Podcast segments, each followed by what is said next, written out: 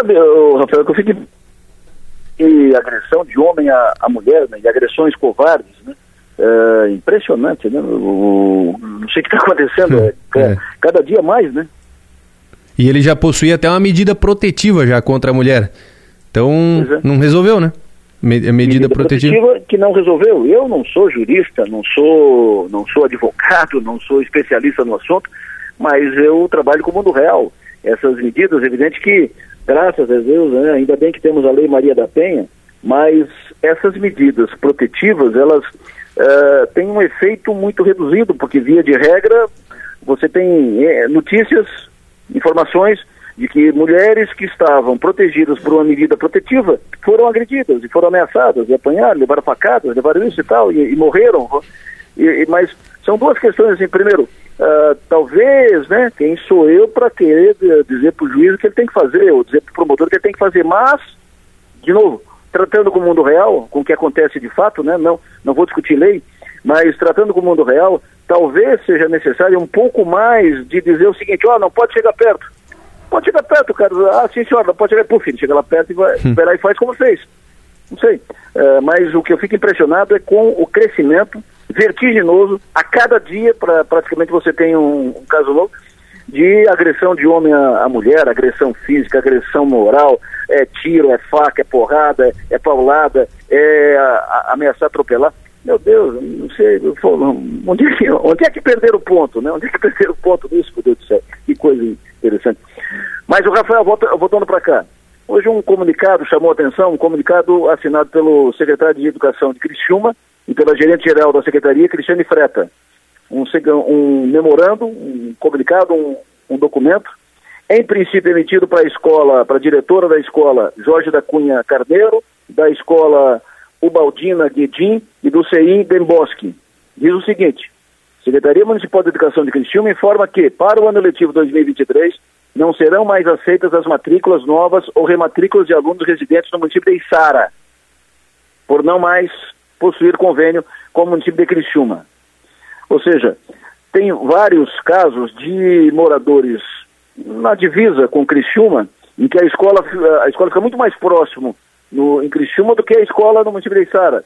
E até hoje sempre, sempre foram matriculadas as crianças. E acontecia aqui, acontecia também em Forquilinha, né, que tem uma região ali muito mas decisão tomada pelo município de Criciúma para a Secretaria Municipal de, de Educação, não matricula mais. 2023, aluno morador de Sara estuda em Sara, não vai estudar em Criciúma.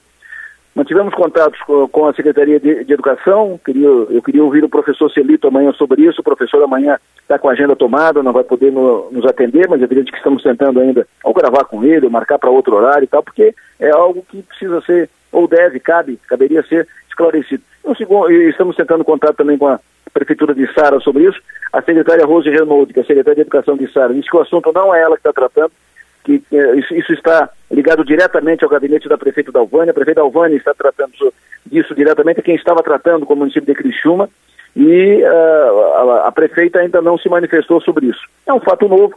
Uh, alunos de Sara, que moram em Sara, mora, alunos moradores de Sara, não vão mais matricular, não vão mais estudar nas, nas escolas da rede municipal de ensino de Criciúma. Vamos falar mais sobre isso no programa de amanhã, mas é um fato novo, evidentemente, que chama atenção. Uh, duplicação da SC 445, falando ainda de Sara. Conversei hoje à tarde, conversei agora há pouco com o secretário Tiago Vieira. Ele me disse, o seu secretário Tiago Vieira, que a ordem de serviço para a obra de duplicação da SC 445 até a BR 101 será emitida nos próximos dias, daqui a pouco. Ele disse o seguinte, ó, Adelor, daqui, estaremos emitindo em seguida a ordem de serviço. Em seguida. Conversei com ele, mas em seguida é como? É, é, em seguida é hoje ainda? Ele me disse que estão aguardando apenas uma licença uh, que deve sair nas próximas horas e esse, é, esse documento, ou seja, a ordem de serviço, deverá ser entregue ainda no mês de outubro ou no mais tardar início do mês de novembro, ou seja, a duplicação da SC 445, da rodovia Paulino Búrigo, rodovia que liga, que, que liga Sara a BR-101, a duplicação, a obra começa em seguida. Em seguida, próximos dias, ainda nesse ano, ainda no tempo do governador Carlos Moisés. Estou aguardando aqui o anúncio da pesquisa IPEC, pesquisa segundo turno, eleição para governador, primeira pesquisa do IPEC sobre eleição de segundo turno em Santa Catarina. Estamos há 12 dias, uma semana e meia do pleito. Uh, estamos na expectativa de saber como ficou a movimentação do Décio Lima, a movimentação do, do Jorginho Melo. Uh, até ontem havia um favoritismo, né, uma vantagem muito forte do Jorginho Melo, mas ainda trabalhando com os dados do primeiro turno, né, de como os dois passaram para o segundo turno e a primeira pesquisa do mapa da semana passada que mostrava uma vantagem do Jorginho, mas um crescimento uh, importante, crescimento importante do Décio Lima. Muito longe ainda, né, muito longe ainda do Jorginho Melo Décio Lima, mas cresceu, né, ele cresceu. Estou aguardando curioso para saber o que vai informar essa pesquisa do IPEC sobre eleição em Santa Catarina.